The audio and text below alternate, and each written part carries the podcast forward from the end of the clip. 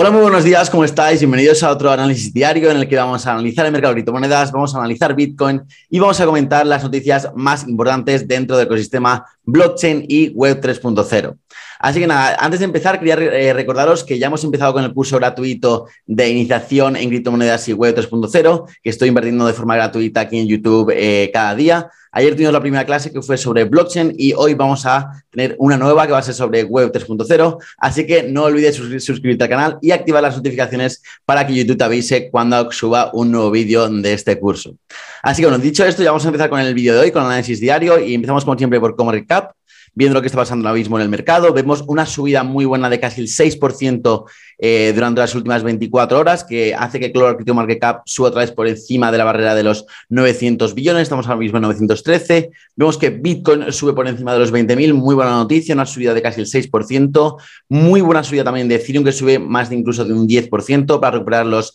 1.150 dólares. Y si, si bajamos más abajo en el top, en el top 10, vemos que subías casi el 10% también en, en BNB, en Solana también casi del 10%. Si bajamos más incluso en el top 20, encontramos subidas incluso superiores como la de Matic y la de Uniswap que suben un 15 y un 12% respectivamente. Y como vemos, pues en el top 30, pues muy buenas subidas también como la de Atom de un 15%, la de Flow de un 8% y en general todas las altcoins están viendo pues subidas entre el 5 y el 15% en las últimas 24 horas. El sentimiento de mercado ha mejorado bastante, la verdad. Tenemos una, una buena subida desde 14 hasta 19, que es el máximo desde el pasado 7 de mayo, si me parece, si no, si no estoy equivocado. Efectivamente, desde el, desde el último 7 de mayo no veíamos el índice de medio codicia tan alto, así que son buenas noticias. Poco a poco vamos recuperando el eh, sentimiento del mercado y un poquito la positividad. Entonces vamos ya de directos al, gráfico de Bitcoin y bueno, Bitcoin sigue aquí tradeando entre este rango lateral que bueno, venimos aquí tradeando en el, desde el 13 de junio, básicamente más o menos las últimas cuatro semanas.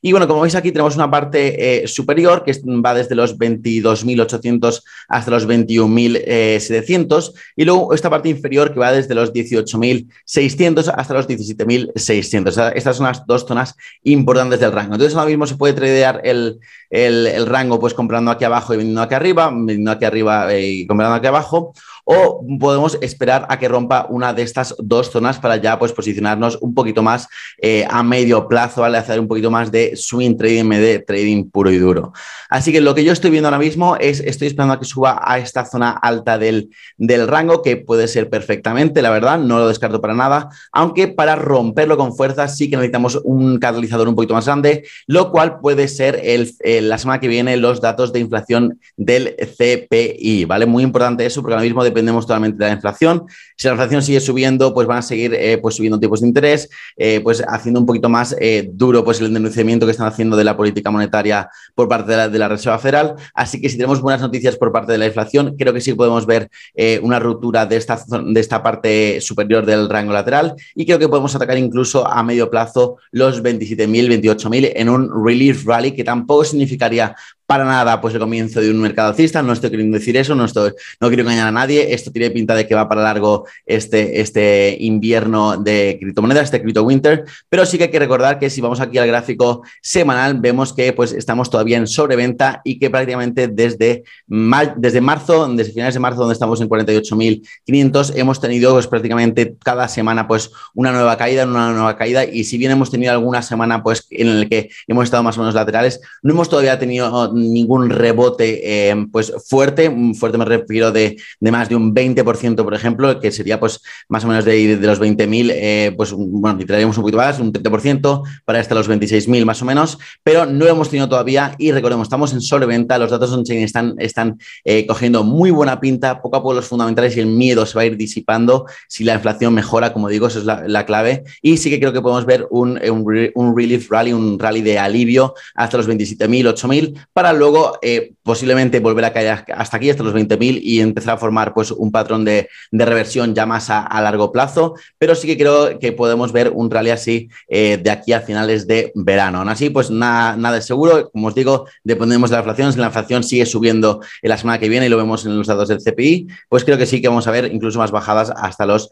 13.000. Así bueno, dicho eso, quería enseñaros hoy un, múltiplo muy interesante que nos trae eh, este analista de ARC que se llama David Puel. El múltiplo, el múltiplo se llama Puel Multiple y es una métrica que compara los ingresos diarios de los mineros de Bitcoin con sus, con sus ingresos medios anuales, ¿vale? Entonces, ahora mismo este múltiplo está en mínimos de tres años y lo que puede significar esto, lo que ha significado siempre, es una capitulación de los mineros, ¿vale? Que siempre ha sido un indicador clave de que estaríamos muy, muy cerca del bottom, ¿vale? Como vemos aquí en el, gráfico, eh, estamos aquí ahora mismo, es el mínimo desde hace tres años, que es aquí pues a finales de, de mm, a mediados de 2018. Y bueno, vemos aquí cómo fue también el bottom en, Bitcoin. Luego las otras veces como está tan bajos aquí, por ejemplo, aquí también ha sido el bottom de Bitcoin. Y en otras ocasiones también aquí pues ha significado que estamos ante subidas a medio plazo. Así que muy interesante tener en cuenta también este múltiplo que nos trae este analista de ARK Invest. Ahora sí que, ahora sí que sí vamos con las noticias. Vamos, empezamos con una bastante, bastante buena, muy positiva. Y es que Celsius, la plataforma que pues lleva más de cuatro semanas con sus fondos congelados por su falta de, de liquidez,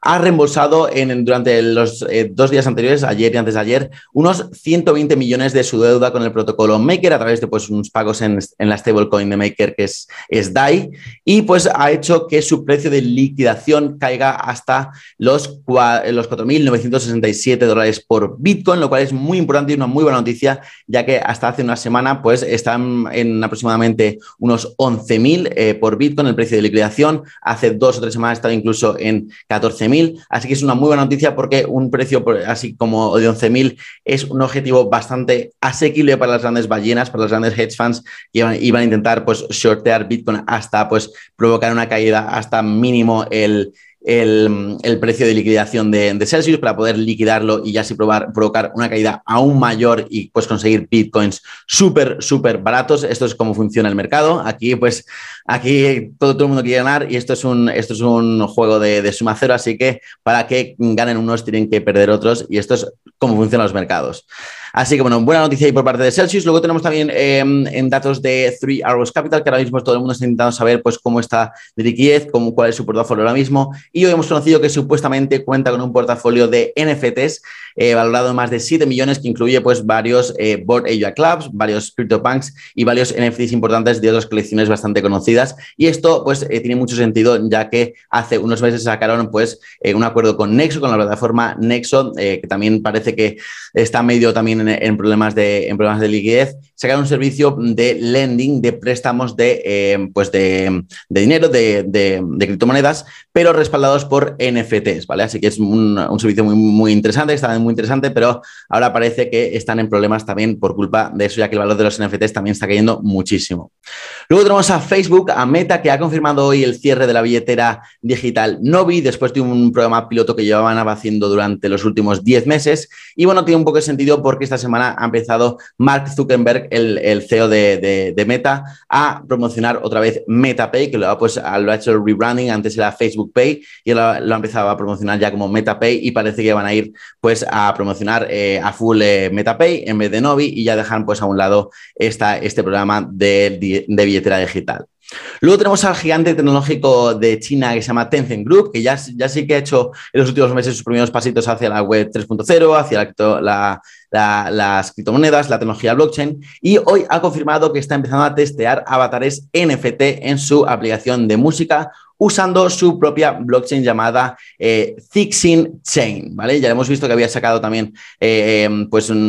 como eh, habitaciones o sitios virtuales, salas virtuales para escuchar música y diferentes pues, eh, casos de uso también diferentes para los NFTs y ahora pues ha, aprobado, está probando estos avatares en forma de NFTs. Y ya la última noticia es que IOHK, que es, eh, se llama Input Output Hong Kong, que es la empresa encargada del desarrollo tecnológico de, Cardano, ha confirmado ya que la actualización Basil se ha, realizado con éxito en la red de pruebas de, Cardano, en la testnet, aunque han dicho que, que habrá que esperar eh, aproximadamente unas cuatro semanas mínimo para que este, pues este, esta bifurcación, este hard fork, se realice también en la red principal de Cardano. ¿vale? Cardano es un proyecto que hay que, hay que tener muy en cuenta para el siguiente bullrun, ya que pues, eh, tuvo mucho hype y luego cayó bastante desde sus máximos históricos, pasó de 3, ahora mismo está en, en 40 céntimos y ahora mismo sí que se está viendo por fin, después de muchos años de promesas y promesas, se están, empezando a ver resultados, ya están empezando a tener mucha actividad en la red, muchos proyectos desarrollándose en, en su blockchain, así que hay que tenerlo muy en cuenta para el siguiente bullrun porque